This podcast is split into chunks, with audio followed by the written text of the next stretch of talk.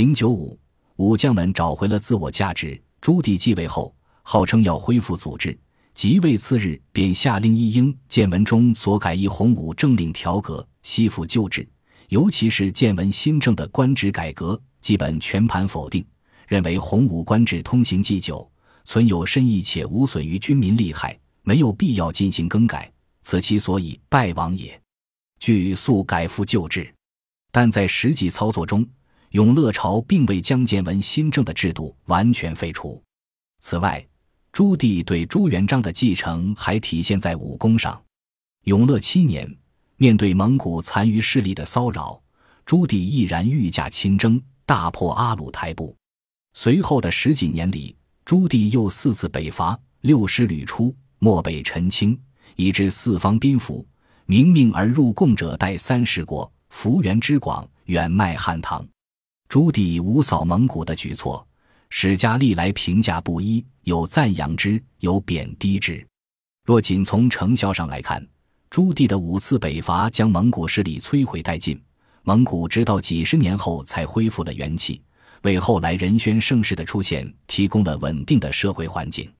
但不可否认的是，朱棣五征漠北，尤其是自永乐二十年后的三次北伐，成果与浩大开支完全不成正比。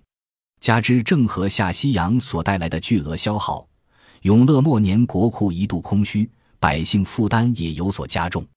无论如何，朱棣在位的二十余年间，的的确确完成了他永乐的治国规划，治下百姓生活安乐，边境无忧，四海升平。明朝自立国以来，便存在一个无法解决的政治难题——一文武之争。明朝天下是各大勋臣素将历经千难万险打下来的，但文官加入政权后，地位迅速提高，成为治理国家的核心力量。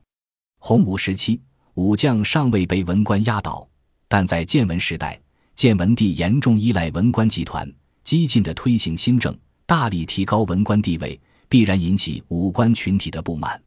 靖难之役的爆发，则是文武之争的具象化表现。从表面上看，这是一场争夺皇权的权力斗争，